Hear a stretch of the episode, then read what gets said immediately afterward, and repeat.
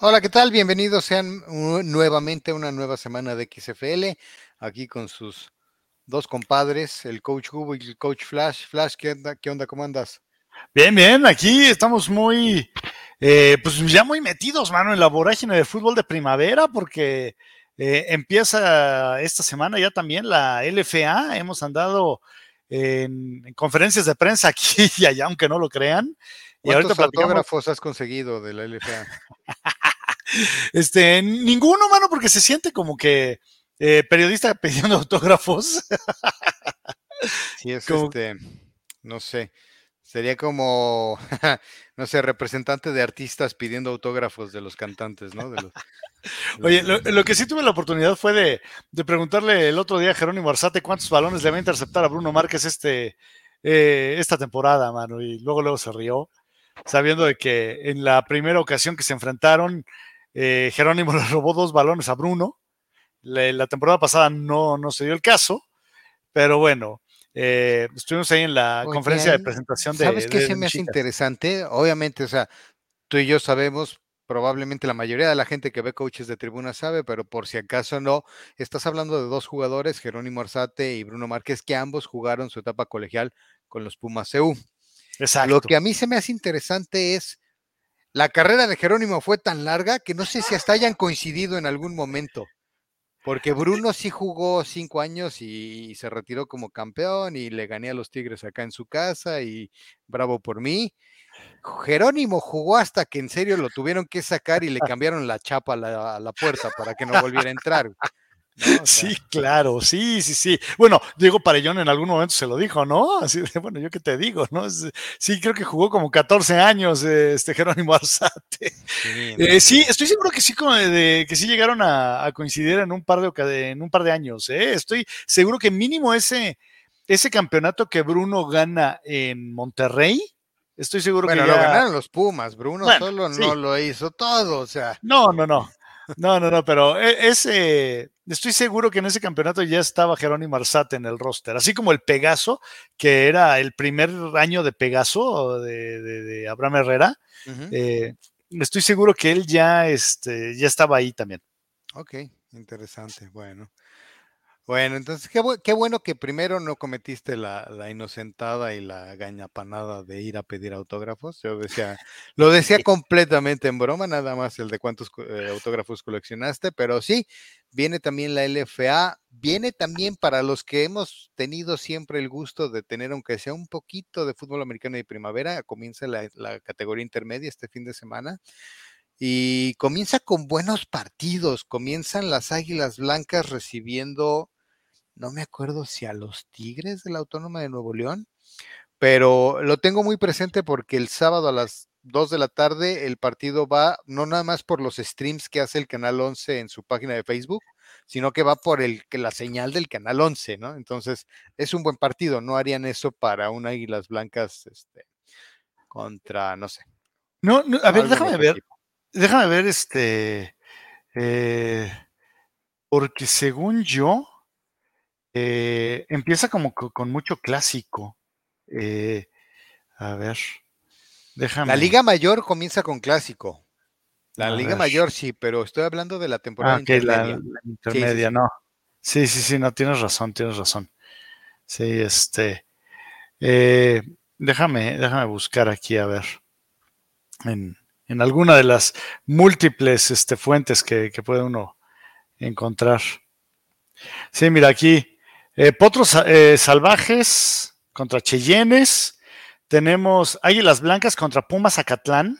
Ah, ok, es contra Acatlán, claro. Sí. sí, sí, Este, auténticos Tigres visitan a los Leones. De la, ajá, de allá de, Wixquilucan. Exacto. Después, eh, bla, bla, bla. a ver, espérame.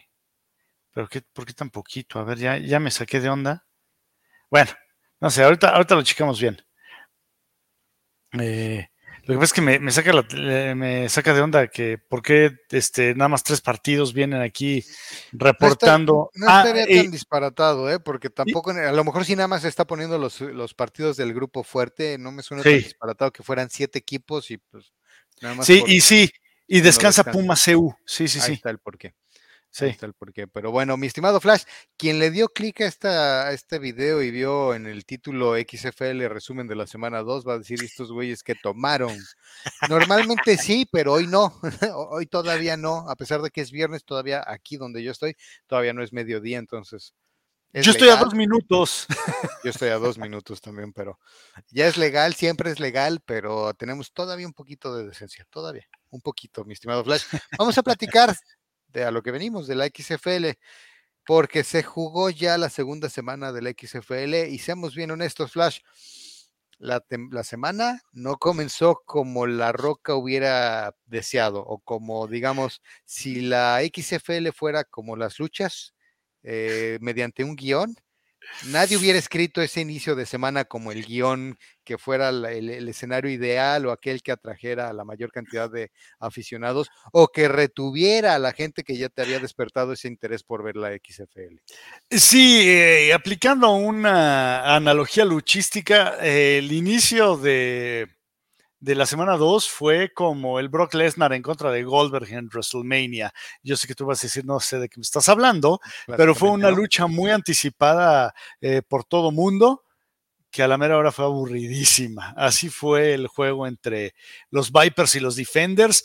Eh, tú me lo comentaste de entrada de que el campo, pues no, no era el mejor y ahora sí que te puedo decir. De entrada antes de la temporada.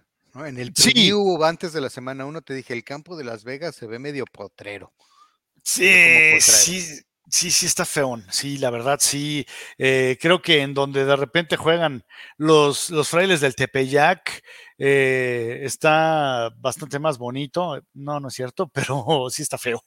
Eh, y no ayudó las condiciones climáticas juntándose con eh, los factores del terreno y se combinaron para dar un juego aburridísimo.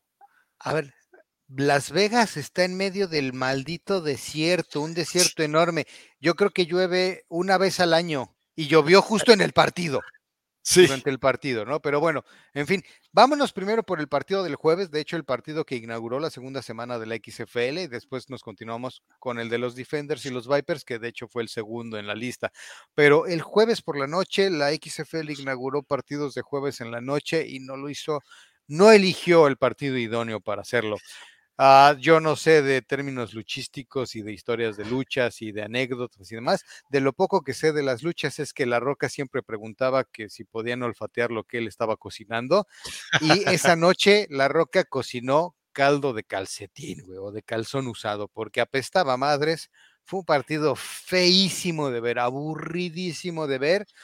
Unos Sea Dragons que la verdad son de pinceladas no tienen un ataque consistente, no tienen un ataque, pues sí, como tal, que sea confiable, que puedas decir, eh, puedo esperar una serie ofensiva interesante, una serie ofensiva atractiva. Si no tienen un chispazo de un pase que casi, casi ya tenían tacleado al coreback y lanzó y Josh Gordon hizo lo que no podía, creo que su fuerte son los tres receptores. Entonces, de repente, de nuevo, con un chispazo, con, o cuando el coreback como el burro que tocó la flauta lanzó un buen pase y estos güeyes lo agarran, es cuando tienen, de nuevo, no una serie ofensiva, pero una jugada explosiva que les da algo de vida, algo de producción ofensiva. Pero quiero hablar más bien del lado de San Luis, porque me pareció, a ver, es, es una cosa que dije, no, no puede ser que esté viendo esto a nivel profesional. Una, un ataque o sea, falto de variantes. Tuvieron al inicio del tercer cuarto dos variantes, ahorita las platico, pero la primera mitad fue exactamente lo mismo. Desde formación escopeta, tres receptores abiertos más una ala cerrada, formación, lo que tú quieras, ya sabes. Personal 11 o personal 20. Siempre se me olvida cuál es primero, si los tight ends o los running backs, no importa. Eh, somos coaches de tribuna, entonces como tal podemos saber que hay números de personal, pero entre las cervezas se nos van cuáles va primero y cuál va después. El caso es que un solo corredor en el backfield, formación escopeta, a veces con cuatro receptores abiertos, tres receptores abiertos y una ala cerrada, combinaciones de eso, pero todo el tiempo era simplemente dropback de tres pasos o un dropback de cinco pasos y buscar al receptor abierto. La defensiva de, de Seattle no por nada Haslett fue coordinador, su éxito en la NFL fue como coordinador defensivo, entonces tenía una, una defensiva sólida, buenas coberturas, coberturas eh, disciplinadas para evitar la jugada grande, esquemas de presión relativamente efectivos que obligaban a McCarron a deshacerse del balón rápido, y eso hizo que toda la primera mitad tuviera que hacer check, check al, al, cross route, al cruzado corto. Y entiendo que en high school o donde los niveles de competencia siempre eh, presentan grandes disparidades o es habitual que haya grandes disparidades entre el personal eh, y las capacidades atléticas eh, de diferentes jugadores. Yo puedo entender que una tercera y ocho, lances ese pase en tercera y ocho o en tercera y doce, le lances un pase a tu receptor más rápido de tres yardas y esperes que tenga la capacidad atlética o la elusividad o la velocidad o lo que sea para de ese pase de tres yardas convertírtelo en un primero y diez porque se escapó otras 15. Pero eso es cuando tienes o sabes que uno de tus jugadores tiene una capacidad atlética muy por encima del resto. Esto no es NFL, pero no deja de ser fútbol americano profesional. No va a haber esa disparidad entre tu capacidad atlética, entre la velocidad de tus jugadores y la velocidad de los rivales. Y toda la primera mitad llegaban a situaciones de tercera y larga la cobertura, la llamada defensiva estaba buscando para evitar la jugada explosiva, ceder lo, corto, el terreno corto, pero con la, con la, digamos, la disciplina suficiente para que el defensivo estuviera cerca del receptor al momento de hacer esa atrapada de tres yardas, sabiendo que necesitaba ocho, hiciera la tacleada y se fueran muertos para la cuarta oportunidad. Toda la primera mitad. ¿Por qué hice la comparación con el high school? Porque el coordinador ofensivo de los Battlehawks es nada más ni nada menos que Bruce Gradkowski, a quien tú y yo conocemos bien porque fue coreback de tu equipo de los Raiders, fue coreback de los aceleros de Pittsburgh también un par de años. ¿Qué experiencia crees que tenga Bruce Gradkowski como coach, mi estimado Flash? Esa es una buena pregunta, la verdad. Eh, pues me lo imagino como a lo mejor coach de, prepa, pero... Eh, Toda su carrera como coach ha sido o como coordinador o como head coach de high school. Eso quiere decir que él está acostumbrado a saber o a tener en su mente una ofensiva en la que diga, si le doy el balón a mi hombre con, las con la mayor velocidad, él tiene la capacidad de hacer una jugada y un pase de tres yardas, romperlo a un primero y diez de 15, una, ganancia de 15 yardas. Y no le está funcionando. La ofensiva de San Luis es aburridísima de ver. Comienza la tercera, el tercer cuarto, comienza la segunda mitad y lo primero que lanza, la, primera serie ofensiva, comienza a romper esa monotonía con un poquito de creatividad. Un enron a uno de los receptores abiertos y los de Seattle ni siquiera se esperaban algo tan creativo como un enron y bolas les clava un primero y diez. Después un pase rolado, un, un un bootleg, hace el engaño un lado el coreback, rola hacia el otro y se gana el tiempo para que se desarrollen trayectorias que puedan abrirse ya no nada más a ganar tres yardas, sino a ganar siete, ocho, diez. Y cambió un poco la, la, instancia. Regresaron un poco a la monotonía después de esos dos, pero por lo menos creo que fue suficiente para sembrarle la duda a Seattle de decir, a lo mejor ya no van a intentar hacer lo mismo una y otra y otra y otra vez. Y se les abrió un poco más el juego eh, lo que les permitió ganar el partido, pero siendo honestos, yo después de ese tercer cuarto ya estaba agotado y sin ganas de seguirlo viendo. Me enteré del resultado final al día siguiente. San Luis ganó, bien por ellos, van 2 y 0. Creo que es un récord engañoso. Si no hay esa intención, si no hay esa capacidad, le voy a llamar, de Gradkowski de, de inventarse no nada más dos jugadas, sino de tener mayor variedad, de meterle un poquito más de, creatividad a su play calling. Eran shallow cross, las, llevo desde que lo mencioné y no me podía acordar de la trayectoria. El shallow cross de tres yardas y tres yardas y tres yardas de un pase y ganancia de cuatro, pero necesitabas ocho para convertir.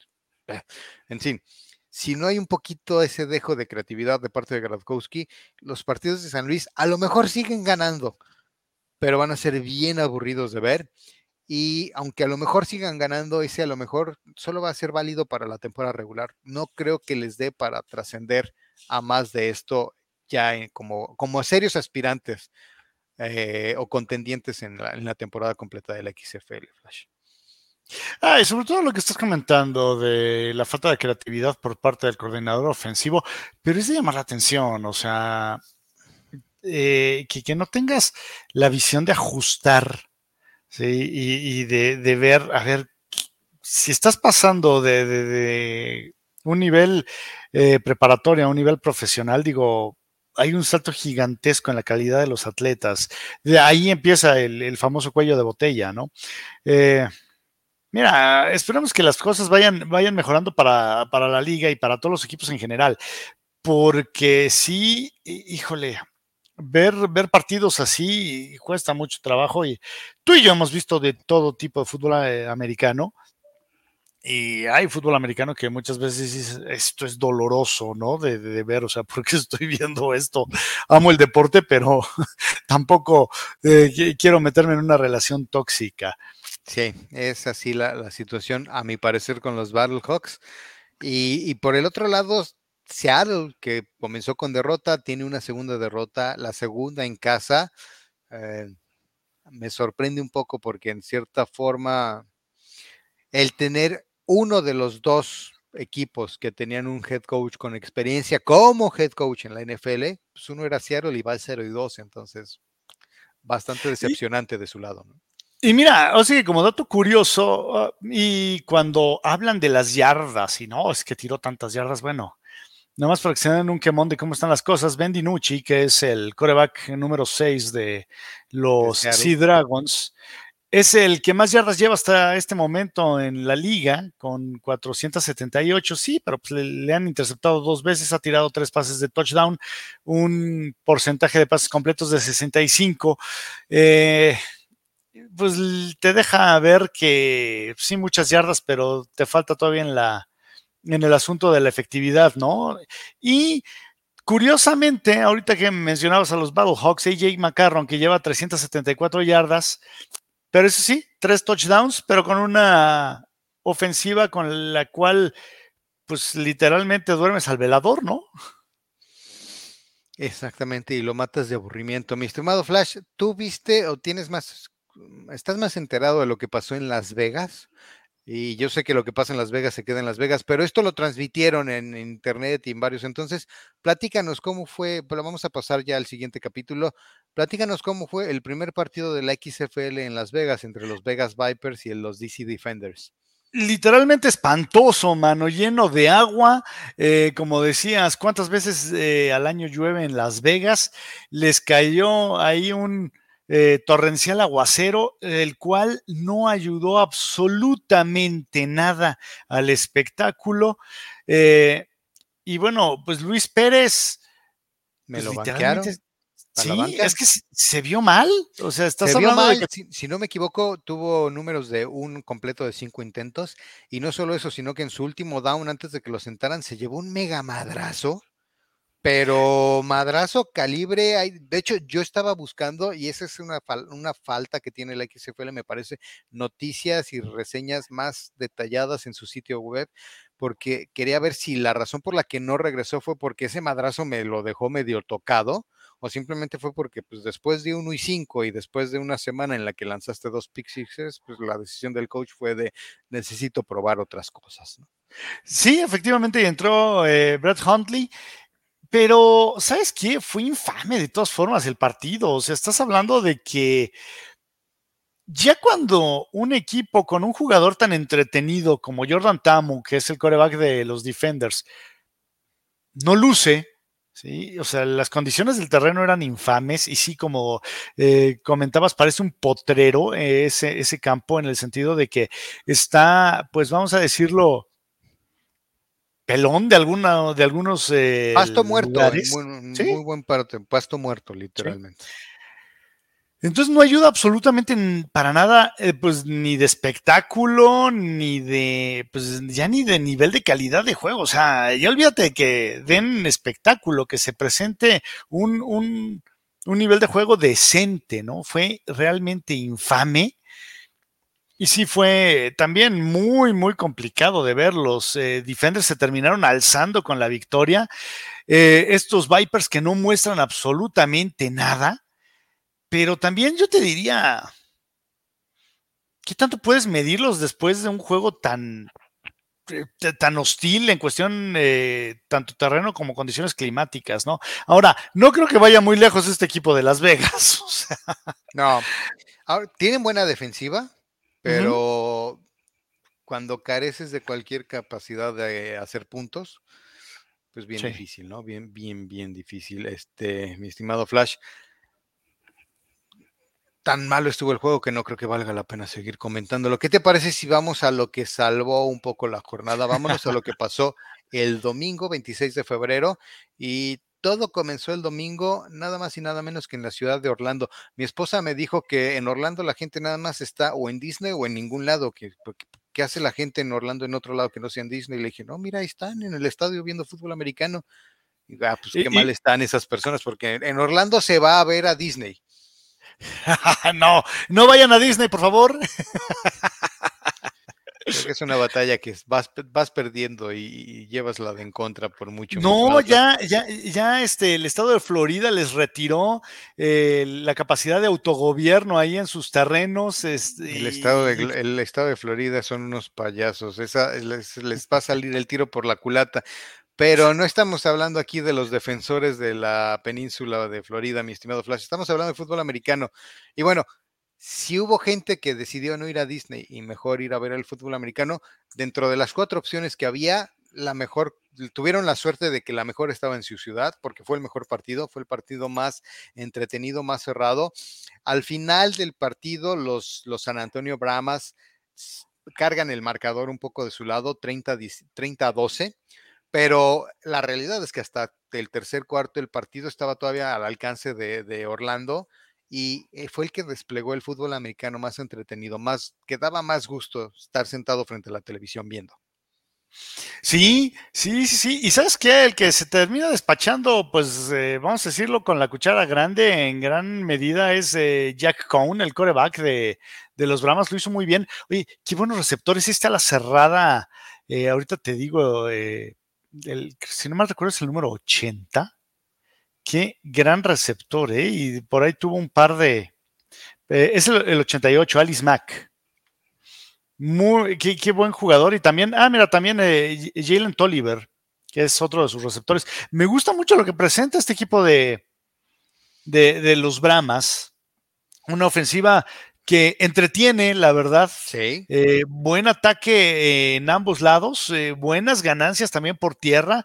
Entonces, eh, pues Su récord después de este partido es un ganado, un perdido, pero la verdad es que el primer partido se les escapó como arena entre los dedos, lo tenían, era suyo, y dejaron que se les subieran, ¿quién fue? ¿San Luis? A las barbas y les diera la vuelta, creo que fue San Luis. Sí, creo que sí. Eh, eh, es un equipo que a pesar del uno y uno, la verdad que a mí, si me preguntas a quién le veo más tirada de, de tener oportunidad, o más bien, ¿quién tiene más oportunidad de ser algo relevante en esta temporada del re-relanzamiento de la XFL, creo que más San Antonio que San Luis, por lo que han mostrado en dos semanas. A pesar de que el récord diga va mejor San Luis, a pesar de que San Luis le haya ganado a San Antonio, fue más casualidad que otra cosa. Eh, ha mostrado mejor fútbol, ha mostrado más creatividad, ha mostrado mejores cosas el equipo de San Antonio. Y una cosa curiosa, un dato curioso, mi estimado uh, Flash, después del partido entrevistaron a Terrell Buckley, head coach de los, de los Guardianes de Orlando, y se aventó la de decir, vamos a tener que cambiar muchas cosas. Tengo jugadores en mi locker que no quieren ganar y eso no lo puedo permitir. Nunca había escuchado un head coach decir esas palabras de sus jugadores. Hay jugadores que no quieren ganar. Sí, eh, y sobre todo, ¿sabes qué? Eh, me llama la atención porque de entrada, si hay una liga en la que podrías pensar que los jugadores tienen hambre, es en esta, ¿no? Nos estás buscando ser un trampolín para el siguiente nivel, dígase la NFL. Y que el coach salga y diga esto, bueno, te hace pensar, bueno, ¿qué está pasando aquí? Sí, imagínate, sí, al final del partido, de, nuevo, San Antonio se despegó y ya no tuvo capacidad de respuesta Orlando, pero también te habla, bueno, ¿y qué tipo de actitudes o respuestas o entusiasmos ve el coach cuando va al locker, cuando, que los jugadores no estarán prestando atención cuando el coach le está diciendo, vamos a ajustar así aseado, o, o sea, ¿qué, ¿qué, estará pasando realmente en el locker de Orlando para que el head coach se, se atreva tan abiertamente y sabiendo que esto que el Internet no perdona ni olvida, iba a quedar para, la posteridad ese comentario sobre sus jugadores. Esto me suena un tanto a las tácticas de comunicación de Bill Parcells, que eran sumamente interesantes, en las cuales él muchas veces, si recuerdas, ocupaba ahora sí que a la prensa para mandar mensajes, al interior. Sí, del locker, ¿no? Y literalmente te lo digo, Juan, para que lo entiendas, Pedro. Eh, me parece que es algo muy similar lo que hace Terrell Buckley. Y ahorita que decías de un coach, no recuerdo, pero de un, de un jugador sí. Fíjate que no sé si te acuerdas la temporada pasada de Eric Carr en esta conferencia de prensa cuando sale llorando, eh, que estaba llorando de, coraje, ¿no? Y que dice que... sí. sí, que decía que, que, a muchos jugadores no les importaba lo que, lo que ocurría en el, campo de juego. Ay, híjole, eh, pues creo que es algo similar. ¿sí? Y, y, es algo que ningún equipo se puede permitir, esa apatía. Ahora sí que literalmente te están pagando por el eh, por hacer lo que muchos hubiéramos querido hacer profesionalmente. Lo que se supone que más te gusta hacer. Sí, exacto, ¿no? Fíjate que hablando de anécdotas, me recordaste un caso, una anécdota que contó, seguramente no en su momento en Dallas, pero yo lo vi ya en su carrera posterior, post jugador, trabajando en los medios eh, de televisión. ¿Qué hubo, Flash? Te nos cambiaste por una FJ. Bueno, Todavía te escucho. Aquí eh, te decía, Michael Irving contaba la anécdota de que él ya estaba en Dallas cuando Dallas era terriblemente malo, aquellos años de 1 y 15. Eh, y cuando llega Jimmy Johnson, lo, contratan Jimmy Johnson. Obviamente Jimmy Johnson y, Michael Irving tenían antecedentes o se conocían de antes porque Jimmy Johnson fue el head coach de Michael Irving en la Universidad de Miami. Y Exacto, sí, pon. Cuando tienen la primera junta de Jimmy Johnson con el equipo, se espera a Michael Irving a que termine y se acerca a Jimmy Johnson y le dice, coach, tiene que haber un cambio radical aquí. Literalmente en este locker hay gente que no le importa ganar, nada más le importa que le llegue el cheque la semana y es lo único que les importa. Entonces, aquí hay mucha gente que se tiene que ir. Sí, Sí, sí, sí, o sea, eh, y ¿sabes qué? ¿Qué es lo preocupante? O sea, a ver, si esto pasa en la NFL, te vale gorro. O sea, no te vale gorro, pero es. Eh, no se va a acabar la liga.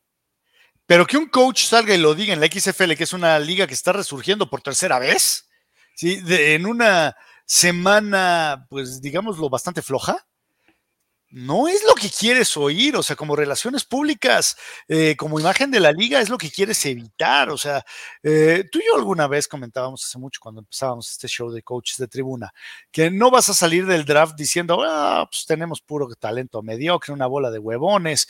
No, al contrario, siempre vas a salir a decir, tenemos el talento que queríamos. Estamos Agarramos a los jugadores que queríamos. Exacto. Nos cayeron los que no.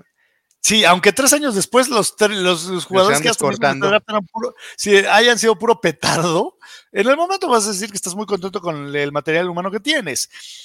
Que en la semana 2 de una liga que está resurgiendo, que tiene cosas positivas, no hay que dejar eh, de lado esto, y, no quiero que se malentienda. Yo soy eh, una de las personas que quiere que esta liga tenga éxito, así como quiero que tenga éxito la USFL también, ¿no? Y como quiero que siga creciendo el fútbol americano profesional aquí en México pero el que un coach salga a decir que hay jugadores a los que no les importa ganar. Mi estimado, mencionaste a la USFL y quiero hablar de la USFL para atarlo con otro tema, otra frase que tú dijiste eh, mientras platicábamos preparando este episodio. Pasémonos entonces, tenemos el marcador final, San Antonio gana 30-12 a Orlando en Orlando y vámonos al último partido, duelo tejano, Arlington visitando a Houston un partido de la primera mitad entretenido. Ah, ah, Arlington, perdón, hace de tripas corazón para mantenerse en el juego. Eh, pero a ver, el coreback y la USFL, ¿qué tienen en común? Tú me dijiste antes de este partido que Arlington no tiene coreback. Pues eh, sí, no, el coreback de, Arlington, Drew Pitt, no, bueno, o sea, bueno, empezando, Empezando con que la primera, el primer pase que mandó en el juego se lo interceptaron, mano. O sea, Oye, pero también fue el tema de los corebacks con Denucci cuando hablamos de Seattle. El de San Luis, AJ McCarron. Tamu parece ser que es el más emocionante y aún así sus estadísticas no sorprenden a nadie. A Luis Pérez lo banquearon en Las Vegas. Eh, acabas, de decir el, acabas de mencionar el nombre del, head, del coreback de los Brahmas de San Antonio y te soy honesto, ya se me olvidó. En Orlando intentaron con, con Paxton Lynch y ya lo banquearon dos veces. Entonces, creo que la XFL tiene un gran problema, que es en la posición más importante del fútbol americano moderno, no tiene a nadie ni siquiera remotamente sobresaliente.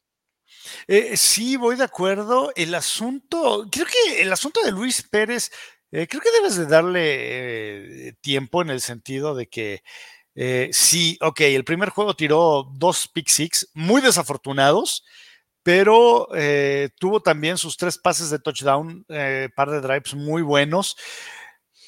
Yo le daría un pas por esta semana pasada por el infame eh, juego eh, acuático ese que se vivió en Las Vegas. Creo que no es lo. No es una medida para. Pues para decir este muchacho no tiene o sí tiene, creo que ha demostrado que sí tiene. tiene cuatro, cuatro temporadas que ha demostrado que sí tiene. Ahora, a lo que voy es, esto lo que nos está mostrando es un claro ejemplo, un claro reflejo, a mi opinión, de que la existencia o la coexistencia en estas temporadas de primavera de la USFL y de la XFL le está pegando en ese aspecto al talento. El año pasado la USFL eran ocho equipos y podían escoger a los ocho mejores corebacks que no estuvieran en la NFL. Hoy en día hay 16 equipos peleándose por esos ocho mejores corebacks que no estén en la NFL y la posición, de nuevo, más importante en el fútbol americano, se está diluyendo ese talento que de por sí ya es de segunda línea o que aspira a ser la primera, pero ahí está en el límite, se está diluyendo entre más equipos y creo que vamos a ver cómo, cómo qué, qué tal resultan los corebacks en la OSFL.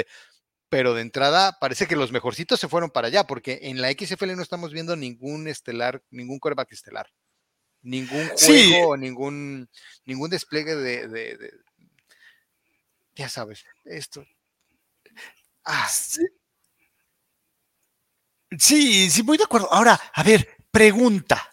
Sí, digo, a lo mejor me vas a decir, estás, acabas de decir un disparate, pero eh, pregunta, ¿no te serviría? Y obviamente depende de, las, del contexto, la situación en la que se encuentra este jugador al que voy a mencionar pero no te convendría en dado caso considerar exactamente, exactamente, como movida de PR, de, relaciones públicas, de imagen de la liga, sí, de, llevar show, porque al fin y al cabo ese señor lleva gente a los estadios, te guste o no, es alguien al, al que la gente identifica, es bien que no una persona carismática y probablemente tenga el hambre de seguir jugando. Bueno, sigue jugando en, un, eh, en un equipo de fútbol arena. Sí, estamos hablando de Johnny Manziel, si no lo han, eh, si no lo han captado. Ay, mi estimado Flash, mira, sí, por un lado, pero a ver, no lo puedes llevar a Las Vegas, se va de fiesta y sea, no. Eh, San Antonio y Houston me parece que también tienen buena vida nocturna. Orlando ni se diga, entonces está descartado. Tendría que ser, yo creo que la ciudad más aburrida, que no la conozco, pero intuyo que sería San Luis.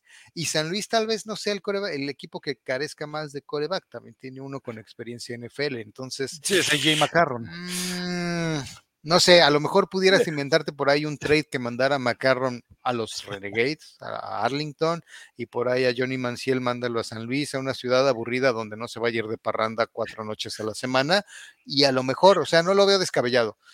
Mm, a ver, a, ver, pero creo, que aquí, ok, fuera de, la broma de la vida nocturna, creo que aquí estamos abordando el, punto desde el... Eh, desde el lado opuesto. O sea, sí, si tienes miedo de que Johnny Manziel se vaya a ir de, parranda eh, en donde sea, porque también digo. De fiesta y donde sea. Exacto. Sí, y siendo Johnny Manziel en donde, si quieres, en donde quiera que estés, puedes encontrar parranda, ¿no? Más siendo él. Eh, si te das cuenta que está en ese plan, bueno, ok, no, hasta un lado y déjalo pasar.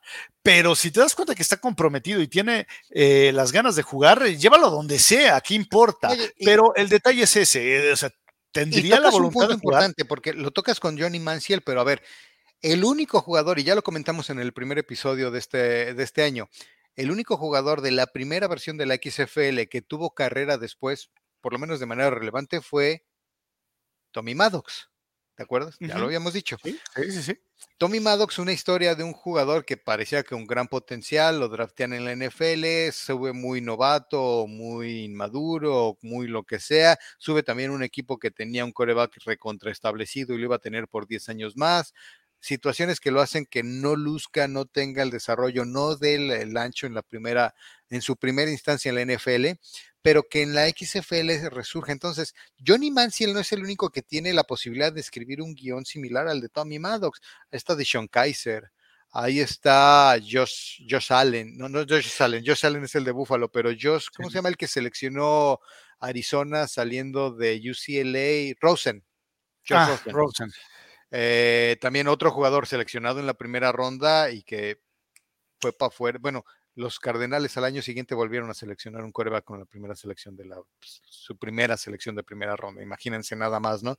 Pero creo que, como dices, tiene la, hay gente allá afuera que no está dentro del fútbol, pero que en algún momento demostró potencial en la posición de coreback, que solamente que realmente hayan dicho, yo ya con, lo que firmé mi contrato de rookie de la NFL, lo que hice fue poner un restaurante y ahora vivo de comer barbecue seis veces a la semana y, subí 40 libras y no me importa y no pienso bajarlas. Pues a lo mejor hay gente que sí valdría la pena tocarle, echarle una llamadita y decirle, oye, ¿te interesaría entrarle aquí a la XFL? Porque neta necesitamos ayuda. Sí, eh, mira, de hecho estaba pensando en eh, este jugador y creo que eh, no, no, no me acuerdo si rebotó o andaba por los acereros ya este año, con quién, Trace McSorley, que en su, tuvo, su buen momento en Penn State, ¿no? En, eh, creo que está en, ¿en dónde está? En los Cardenales, ¿sí? Pues podría ser también otra buena opción, o sea, digo, gente como un Jared Stidham que, que, no tiene absolutamente nada que hacer en la NFL, por ejemplo, pues, y, ya que tienen un acuerdo de cooperación, la XFL y la NFL, pues, o sea, creo que no debería de haber este problema. Pero, híjole, creo que la respuesta de todo esto lo vamos a tener cuando llegue la USFL. Exactamente, exactamente. Si la USFL también carece de esto, bueno, entonces a lo mejor nada más hay 64 corebacks que valen la pena en el planeta Tierra y pues la mitad son titulares y la otra mitad son suplentes en la NFL y ya no hay más que hacer. Oye, ya mejor este, háblenle a Bruno Márquez, mano. Pero bueno, eh, resumiendo el tema de Arlington, Arlington se mantiene en el partido, lo termina perdiendo 23-14, pero esos 14 puntos los consigue vía la ofensiva, pero después de tener una ofensiva, un territorio corto, gracias a intercambios de balón que forzaron sus equipos especiales esto nos hace llevar una cuenta para los renegados y creo que debería, debería de prender las alertas rojas en Arlington, o sea, aquí a la vuelta, porque el primer partido lo ganan gracias a dos pick sixes que consiguen. Si no, no hubieran estado, pero ni dentro del juego ni remotamente en el último cuarto. Este partido se mantienen dentro del juego la primera mitad porque sus equipos especiales consiguen dos intercambios de balón, le dan la bola a la ofensiva con una un territorio corto por avanzar y consiguen la anotación, pero cuando los intercambios de balón cesaron, la ofensiva de, Renegados no nada más fue que careció de un coreback, careció de ofensiva para hacer cualquier daño posible. La segunda mitad completamente dominada por Houston. Houston creo que sale con la victoria y además termina el partido como el claro candidato o, el claro equipo que lleva el, da la pinta de que es el mejor equipo entre los ocho que están representando a la XFL este 2023 Flash. Sí, sí, sí, eh, es eh, pero evidente la, falta de calidad de Drew como coreback en Arlington. Eh, es el típico coreback con el que no vas, pero ni a las tortillas.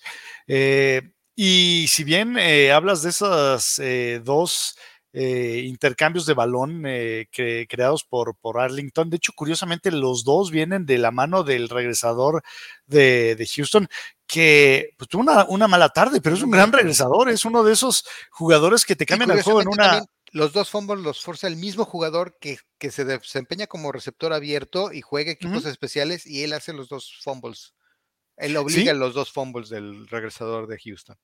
Sí, sí, pero voy de acuerdo. ¿eh? Estos eh, Roughnecks son los que se ven hasta ahorita como el equipo, pues, eh, mejor apuntalado dentro de la XFL.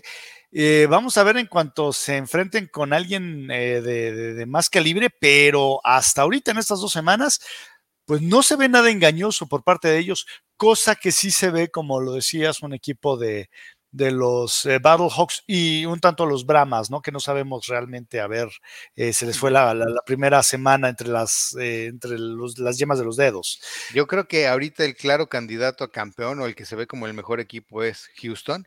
Y en segundo lugar tienes que estar tener empatados a los Brahmas y a los DC Defenders. Sí. pero sí, después de, o sea, hay una notoria diferencia entre ese, entre Houston y esos dos, y luego entre esos dos y el resto ni se diga. Sí, sí, sí, sí. En el caso de, Arlington, sí se ve un equipo muy escueto, muy, pues, muy escaso de talento de un lado de la bola. O sea, sí, porque la defensiva hace la chamba y es la que los mantiene. Sí. Y de hecho, por ahí, híjole, vimos un caso de. Y me encantó que lo, revirtieran los árbitros en eh, un saque en el cual el, el ala defensiva de, de Arlington captura al coreback eh, literalmente del jersey y lo, lo manda al piso. como, y, originalmente marcan un horse collar, lo revisan, dicen no, no, no hay nada. una jugada de auténtico dominio porque dominó a su hombre, lo echó para atrás, tomó al coreback y dijo, vente para acá, tú eres mío a platicar con las hormigas. Oye, mi estimado Flash, ah, pues ya hablamos de toda la, semana dos ahora. ¿Tienes claro cuándo arranca la USFL? Sé que es en marzo, pero no sé si es a finales, a ver, ¿Cuándo, es que comienza la USFL, su temporada? no está muy lejano, estoy, estoy casi seguro que. A ver, deja, deja ver aquí este, que nos diga el, 15 de abril, el sábado 15 de abril.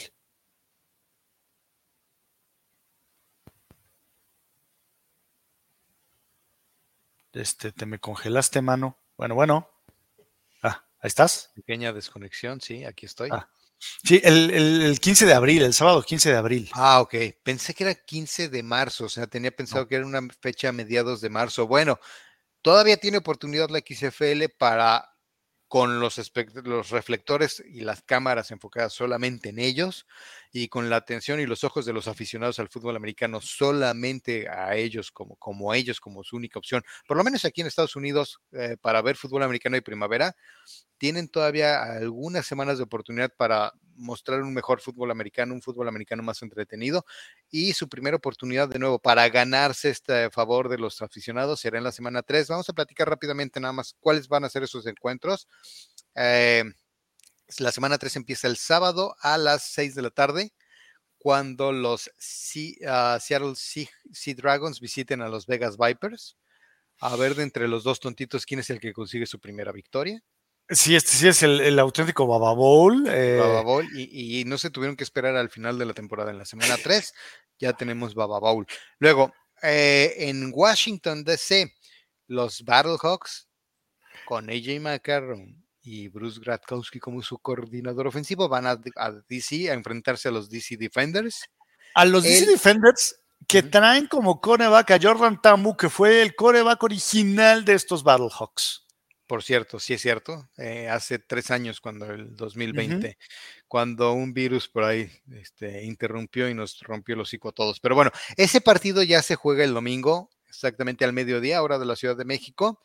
Eh, el domingo agarró la XFL, me ponieron una, cosa acertada, se agarró casi que las tres ranuras de juegos que tiene la NFL, a las 12 al mediodía juega San Luis contra Washington, luego a las 3 de la tarde Orlando visita a los Renegados aquí a la vuelta, y el juego del domingo por la noche San Antonio contra Houston.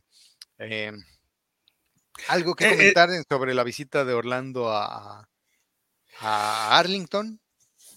Creo que es un... Estos dos equipos están disputando el fondo de la división, entonces creo que el que gane este juego puede mantener vivas sus esperanzas de buscar arañar algo rumbo a la postemporada y pues el que pierda prácticamente se puede empezar a despedir de la temporada, ¿no? Y, el de abajo, el, juego final de las ocho está muy interesante, pero si este entre los guardianes y los renegados...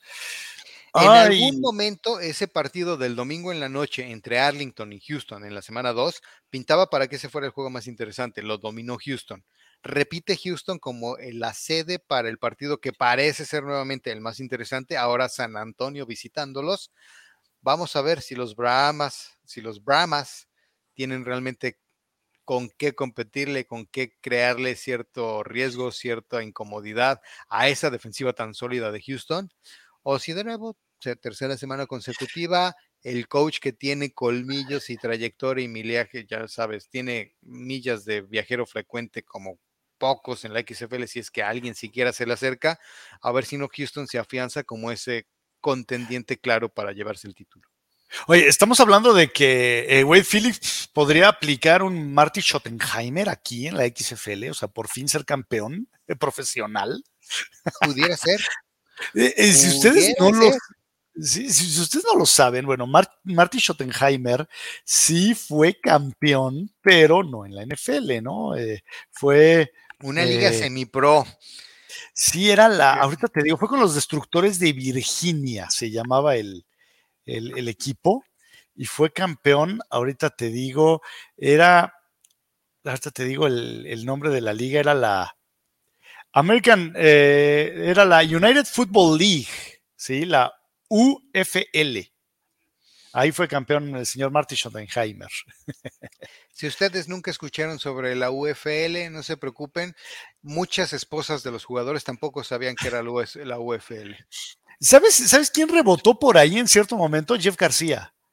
Ah, de él no sabía. Supe de algunos jugadores. Un cornerback que Pittsburgh seleccionó en segunda ronda, una selección de segunda ronda, Cochling, ah, todavía con Cower, que fue una selección de Cower todavía. Eh, no la hizo en profesional y, terminó jugando ahí. Si no me equivoco, también en esta liga jugó uh, Maurice Claret. Ok. No, bueno, eh, Maurice Claret yo creo que ya ahorita este, juega hasta en la LFT, mano, este Tochito, ¿no? Si, le, si lo puede sacar del bote. No, de hecho, es, creo que jugó en esa liga después de haber estado en el ah, bote algún tiempo. O sea, fue como su reivindicación de, Maurice Claret. Pero sí, antes de estar en esa liga, pues jugaba para el Min Machine en contra de los custodios. Sí, claro. Pero bueno, mi estimado Flash, no nos queda más que ver la, ver la semana 3 y tener las esperanzas de que nos brinde un mejor espectáculo que lo que nos dio en la semana 2. Con que regrese al nivel de la semana 1, creo que muchos quedaremos contentos. Sí, sí, sí, creo que fue un bache. no, yo no tiraría la toalla con la XFL todavía. Creo que fue un bache. Espero que haya sido un bache. Ahora lo que no sabemos es si la semana 1 fue la casualidad y en la semana 2 va a ser lo que nos brinde el resto de la temporada. Por eso hay que ver la semana 3 para tener un poquito más de idea de para dónde va a mascar la iguana, si para lo buen nivel, entretenido y todo de la semana 1 o para lo realmente vergonzoso de la semana 2. No hay juego en Las no, sí es cierto, no es cierto, sí hay juego en Las Vegas, entonces por lo menos saber qué hacen en ese campo, porque en serio que el campo, pues es que no te lo puedes quitar de encima. No, no, no, es que sí fue infame. Oye, no es de encima, más bien no te lo puedes quitar de abajo.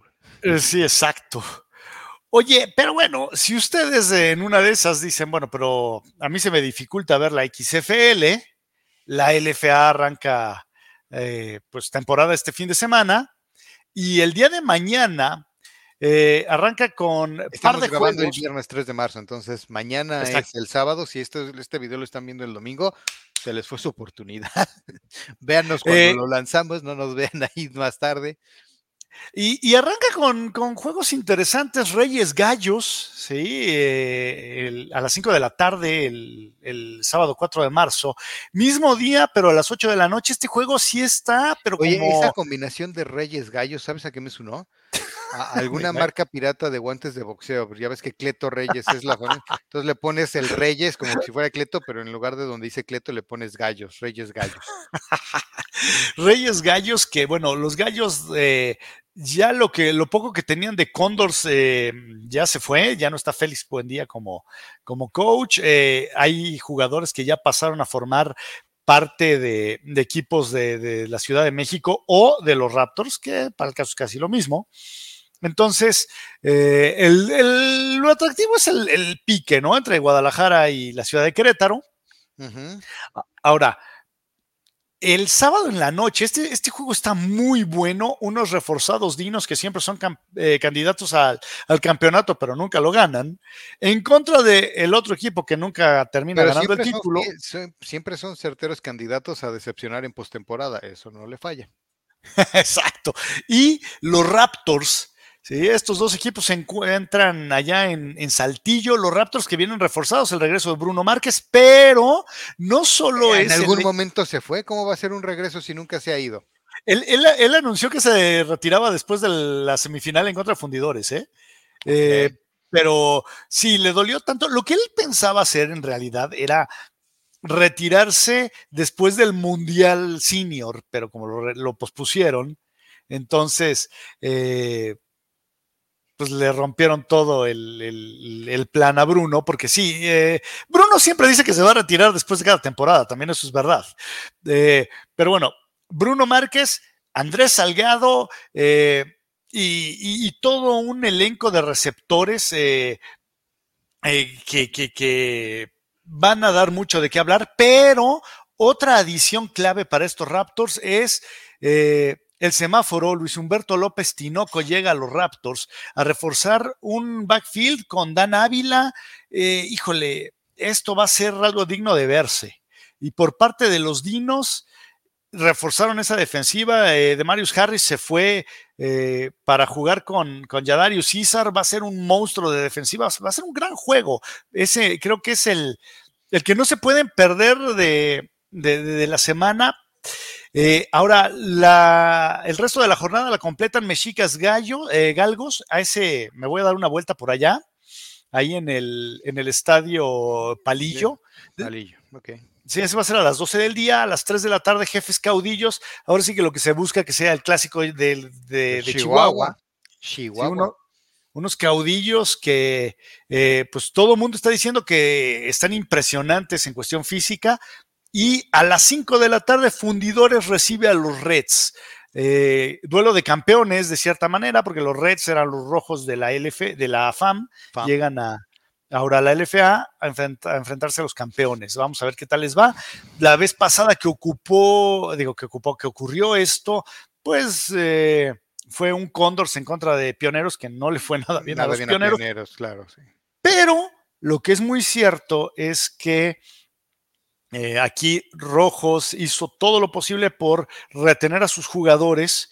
Eh, Pacura o Paquito es, eh, es, parte de la línea defensiva de los Reds y buscaron, pues, en medida de lo posible, retener ese, ese plantel campeón de la, de la fama. Entonces, creo que va a ser un juego interesante. Creo que no va a ser una golpiza. Regresa Shelton Epler por parte de, de los eh, fundidores que le dieron el más valioso. Eh, va a estar bueno. Vamos a ver eh, qué es lo que nos presenta la, la, LFA en esta temporada número, pues número 6 y media, ¿no? Porque hubo una que se quedó ahí atorada. Ahí nos cuentas la próxima semana, mi estimado Flash y yo buscaré, bueno, entre los dos también comentar qué pasa en la semana, eh, semana 3 de la XFL. Ojalá tengamos un ánimo un poquito más realzado cuando llegue el momento de hablar de esa temporada, de esa semana, perdón. Y por lo pronto no me queda más que despedirnos, mi estimado Flash. Por ahí nos prometiste algunos videos de estas ruedas de prensa y estos eventos de LFA que has hecho. Súbelos, avísanos, eh, avísame y ahí este, los compartimos, ¿sale? Para que todos los puedan ver. Sí, sí, sí. Ahí nos vemos, señores. Nos vemos. Pórtense muy mal.